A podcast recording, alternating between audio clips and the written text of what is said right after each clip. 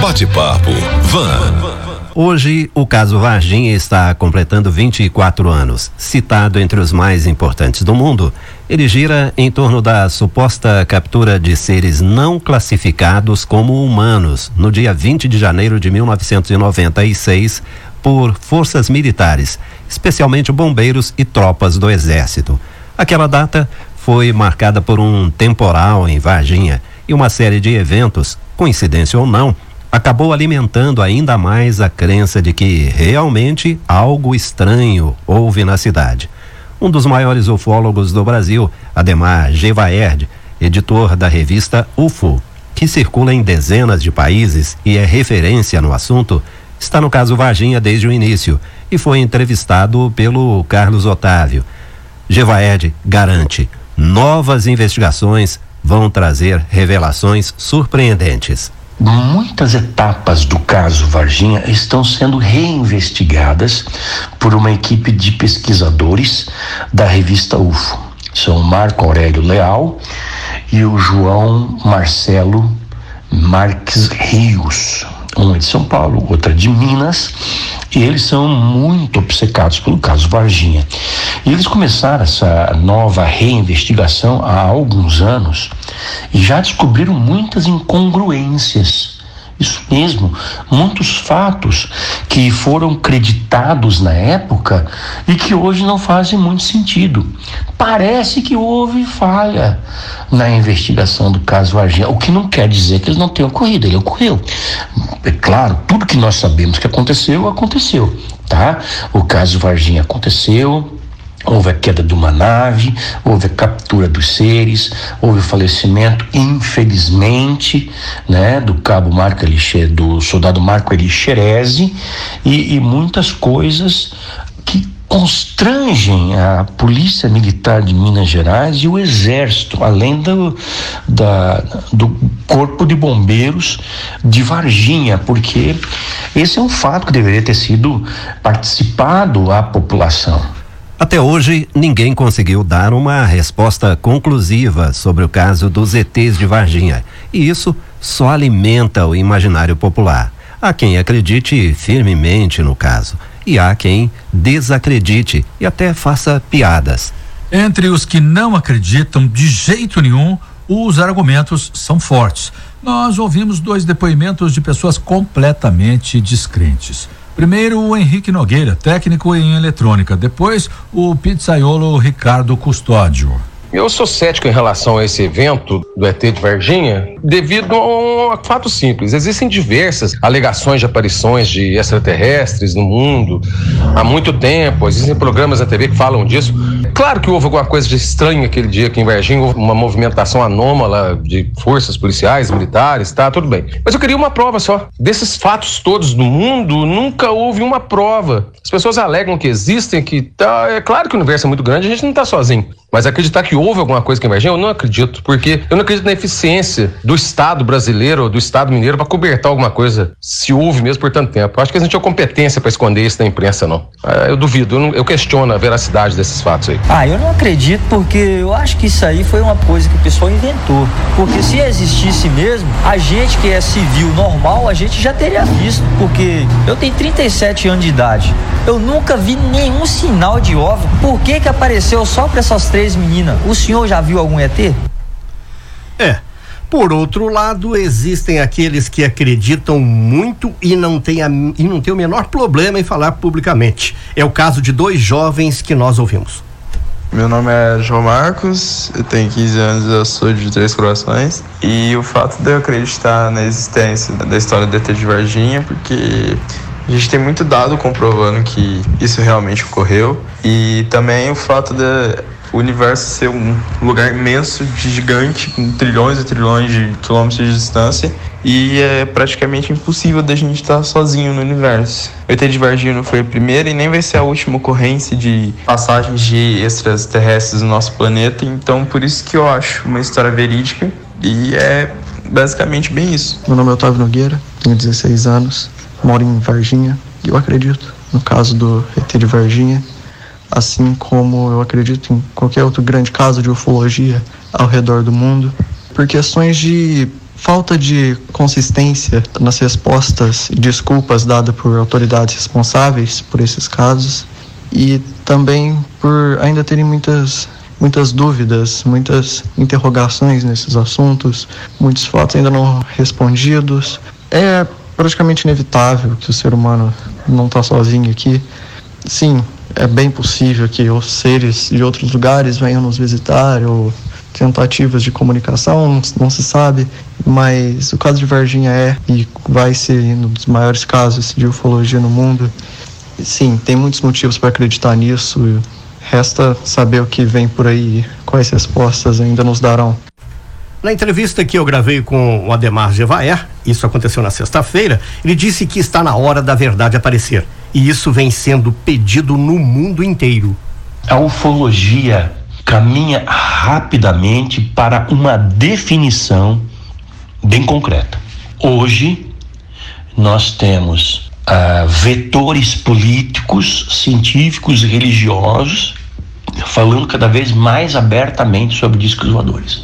No ano passado, a Marinha dos Estados Unidos reconheceu que vídeos de UFOs feitos pelos seus membros militares da Marinha, pilotos de caças a jato, eram autênticos. É o equivalente a dizer sim, claro, UFOs existem.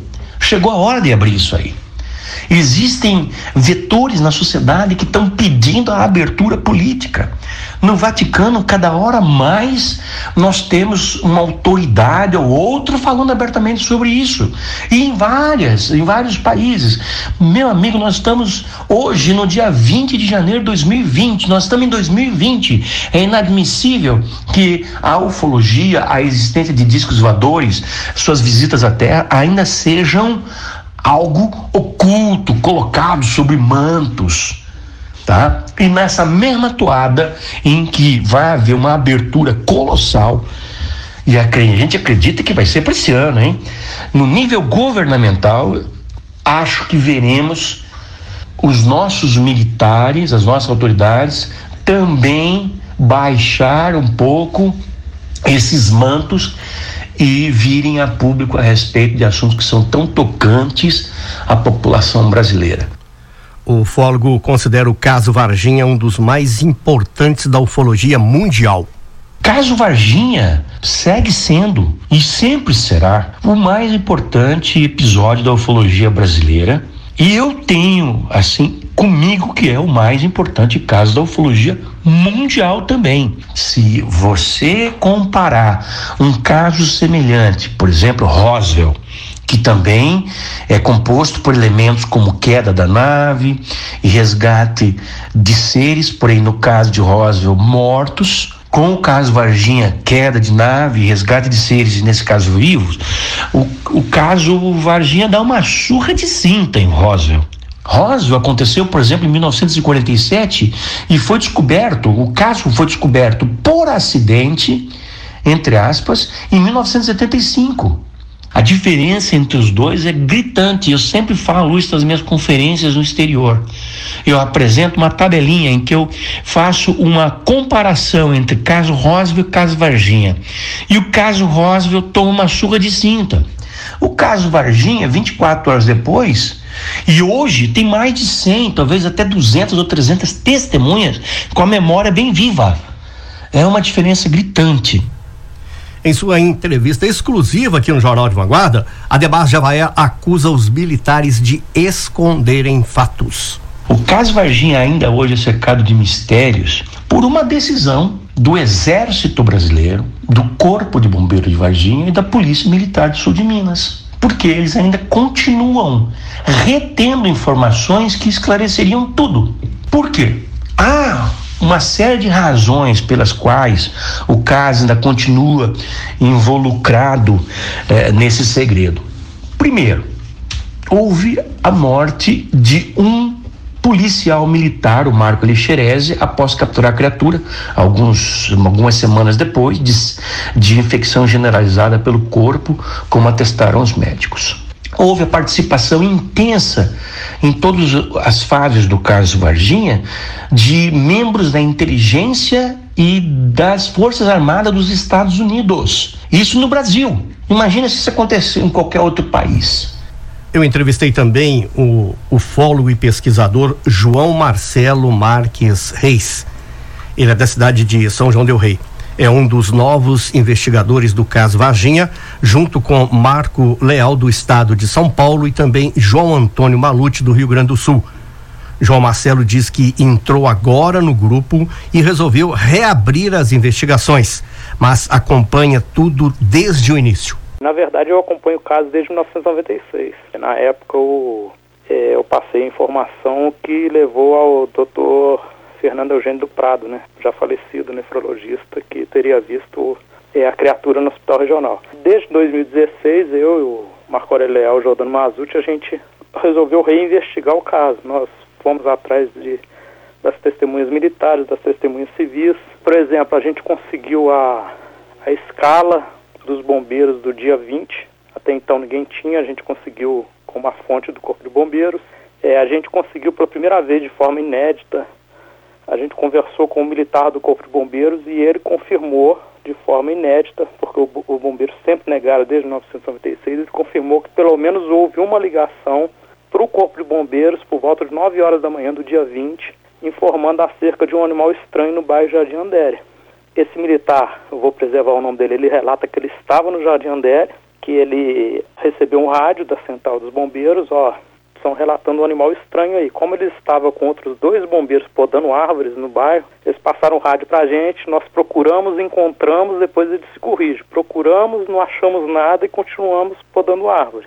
A gente teve um encontro com ele, ele depois se dispôs a passar mais informações, mas como acontece com ele e outras testemunhas, elas têm muito medo de falar. Ele simplesmente não atende mais os nossos telefonemas, entendeu? João Marcelo disse que um funcionário do hospital regional confirmou que tudo aconteceu e fala também de um brigadeiro da aeronáutica também envolvido. Por exemplo, a gente conversou com um funcionário do hospital regional que confirmou para a gente é, a presença de militares da ESA dentro do, do hospital regional, alas isoladas no hospital, nós fomos atrás de todas essas, essas testemunhas. Nós chegamos inclusive no brigadeiro que participou do transporte da criatura com destino aos Estados Unidos.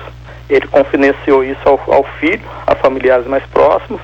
A gente chegou numa pessoa conhecida do filho desse brigadeiro para fazer um meio campo, intermediar um encontro nosso com ele, só que o brigadeiro falou que era um assunto das Forças Armadas, que era um assunto secreto, que ele não ia receber ninguém e falar com ninguém conversamos com alguns, né, da ativa e da reserva, e a gente tem esperança que esses militares mais graduados, eles falem com a gente. Há também um vídeo de um militar do Serviço de Inteligência do Exército confirmando a movimentação estranha na época do caso Varginha. A gente conseguiu gravar em vídeo em 2018 com um militar da inteligência. Ele não era da ESA, ele foi deslocado de outra unidade para a ESA e ele relata que tinha é, caixas de aço inoxidável é, lacradas dentro da ESA, que tinha barracas muito sofisticadas dentro da ESA, que é, tinha americanos dentro da ESA, que depois essa caixa foi, foi colocada num, num avião e ele ficou sabendo que foi com destino a, a Campinas. E inclusive ele implica um militar nesse processo de acobertamento, ele, esse militar da inteligência, ele implica um militar muito conhecido foi chefe do Gabinete de Segurança Institucional dos mandatos do governo FHC, né, o, general Alberto Mendes Cardoso. E, e, nós fomos atrás de todos os militares, conversamos com o Alberto Mendes Cardoso, com o general Lima, fomos atrás de todos os, os militares é, diretamente envolvidos com essa história.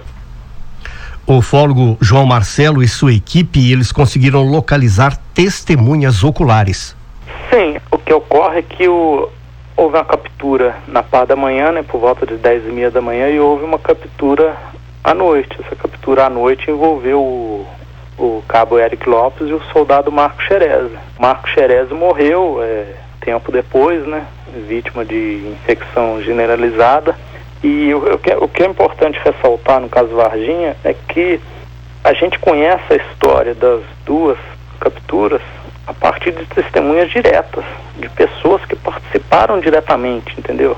Porque às vezes as pessoas perguntam para a gente, não, vocês têm testemunhos de segunda mão, de terceiros. Não, não são testemunhos de, de, de segunda mão.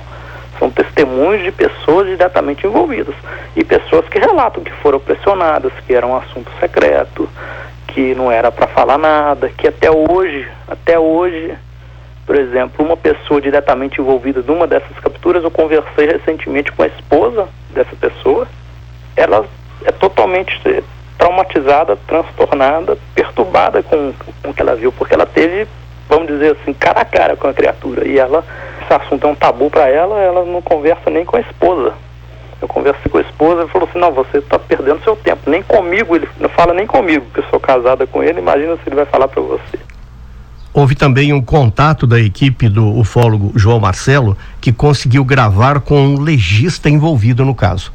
Eu liguei para o doutor Conrad Metz, primeiro eu conversei com a esposa dele, depois eu conversei com ele, foi muito educado, muito atencioso, e ele aceitou receber a gente gravar em vídeo. Ele disse o seguinte, ó, eu, eu vou aceitar conversar com vocês, porque nesse tempo todo, nenhum fólogo, nenhum jornalista me procurou para dar a minha versão dessa história. Aí, como o Marco Leal mora em Sorocaba, está mais próximo de Campinas, ele foi lá e gravou em vídeo. Ele, resumidamente, eh, foi feita uma entrevista de uns 45 minutos. Ele deixa algumas coisas nas entrelinhas. Por exemplo, eu, ele disse, por exemplo, é, eu não posso provar que eu não, que eu não posso dizer nada agora, porque isso é um assunto secreto de segurança nacional, que eu fui pressionado. Mas ele disse que o, ele alega que o nome dele foi incluído indevidamente, mas ele fala algumas informações interessantes. Por exemplo, ele disse que ele nunca se deu muito bem com o doutor Badam Palhares, e isso já é colocado no. Foi uma coisa que já, já se levantou na época, em 96, entendeu? Que ele estava na equipe com o Badam, que em determinado momento houve desentendimento e ele foi retirado dessa equipe que autopsiou uma criatura e que teria examinado uma outra criatura viva durante algum tempo em dependências da, da Unicamp, subsolo do, do Hospital das Clínicas da, da Unicamp. Agora a gente, eu acho a gente tem que ver as coisas de outro ângulo. Por exemplo, ele é um cientista renomado, com uma carreira brilhante, construiu uma carreira durante a vida toda, o que, o que ele teria a ganhar admitindo uma coisa que ele não pode provar perante as câmeras, entendeu? O que a gente pode dizer é que o caso é um, um caso único, na minha opinião, na ufologia mundial, porque houve uma captura de criaturas é, vivas durante o dia, né, numa área urbana. Isso é único na ufologia mundial. É uma questão de segurança nacional, conforme militares já disseram para a gente. Mais de um militar já, já nos relataram que essa é uma questão de segurança nacional e que, portanto, quer a gente queira ou não, isso mexe com a, com a estabilidade das instituições, isso mexe com os dogmas, isso mexe com religiões, isso mexe com a questão energética. Isso é algo que, se revelado, não interessa a quem detém o poder, porque quem detém o poder é quem seria, na minha visão, mais afetado por essa revelação, entre aspas. E com exclusividade. Seriam nove criaturas e não duas, como se falou até agora. João Marcelo diz que novas informações confirmam isso. Esse número de criaturas poderiam é, chegar, pelo que a gente levantou, poderia chegar até nove criaturas. O caso, na verdade, não começa no dia 20, o caso começa no dia 13, quando há a queda de um objeto na fazenda Maioline. A gente descobriu uma outra testemunha que viu um, um, um objeto caindo, da mesma forma que relata o Carlos de Souza, um objeto em um buraco numa extremidade um caminhoneiro de Juiz de Fora que ele, por conta do serviço dele, estava sempre pelo sul de Minas e ele viu esse objeto voando baixo. Ele estava pelo, pelo, sul de Minas, próximo a Varginha, e o relato dele coincide com o relato do Carlos de Souza, que chegou no local onde o objeto caiu no dia 13. Tem um militar da, da inteligência do Exército Brasileiro que confirmou para o pesquisador Marco Petit do Rio que realmente houve essa queda na fazenda Maioline. Os fragmentos metálicos foram levados para o CTA, né, hoje DCTA, em São José dos Campos. É um caso que envolveu várias instituições, né? envolveu a Polícia Militar, o Corpo de Bombeiros, o Exército, envolveu a Aeronáutica, envolveu a Unicamp. João Marcelo garante que novas revelações estão acontecendo, feitas por pessoas que agora estão deixando o serviço militar e não têm mais obrigação de esconder nada. Sim, já está aparecendo, né? A gente tem notado que essas pessoas que estão mais velhas, militares que estão na, na reserva ou que já deram baixa, né? É um militar que teve muita coragem, um deles, né? Que deu um depoimento em vídeo bombástico, né? Para os ufólogos da época. A gente encontrou com, com esse militar. E ele manteve tudo, tudo que disse na época. É uma pessoa que, inclusive, apesar de precisar na época, é uma pessoa que recusou ofertas em dinheiro para gravar pra, com jornalistas famosos da época da, da, mídia nacional. Ele falou assim: não, eu nunca fiz isso por dinheiro, eu fiz isso porque eu acho que todo mundo tem o direito de saber. Eu fiz isso porque eu não concordava que isso fosse escondido, jamais quis dinheiro. Então, assim, a gente não tem dúvida que, que o caso aconteceu, que houve a captura dessas criaturas, que elas foram levadas para a Unicamp. Surgindo informações na época que foi feita a medição do número de cromossomos dessas criaturas na Unicamp, que, que eram praticamente o mesmo número de cromossomos da gente. Isso indica uma ancestralidade comum. Pegar a amostra de tecido da criatura, levantar a possibilidade na época a equipe do Badan que a criatura era animal e, e vegetal ao mesmo tempo. A gente tem informação que uma dessas criaturas ficou viva na Unicamp durante um tempo e depois surgiram informações que por pressão inclusive do, de quem presidia o país na época, né, que essas criaturas foram entregues para os Estados Unidos. Num desse transporte estava esse brigadeiro, com quem a gente conversou com o filho. Rodolfo, para finalizar, o ufólogo João Marcelo agradeceu ao Jornal de Vanguarda e aproveitou para deixar os contatos dele, porque acha que alguém ainda pode ter algo a revelar. Eu que agradeço pela participação. Eu queria, se possível, é, deixar o meu, meu telefone, o meu e-mail, caso alguém tenha algo, alguma claro. informação, tenha sabido de alguma coisa, possa nos ajudar nesse levantamento de informações. O meu telefone é 32, o código de área, 99920 1967. E o meu e-mail é marcelo281, tudo junto, arroba gmail.com. Eu agradeço demais a oportunidade, estou sempre à disposição. O pesquisador João Marcelo ainda disse ao Jornal de Vanguarda que tem militares do Exército em sua família e não está afrontando as Forças Armadas. Apenas defende que a verdade seja dita. Acreditando ou não, as pessoas seguem atentas, inclusive acompanhando com interesse a Agência Espacial Norte-Americana. A NASA ganhou um reforço na busca por vida inteligente fora da Terra. O programa Breakthrough Leasing anunciou que vai se juntar à equipe que comanda o telescópio espacial TESS, que é o caçador de exoplanetas sucessor do telescópio espacial Kepler.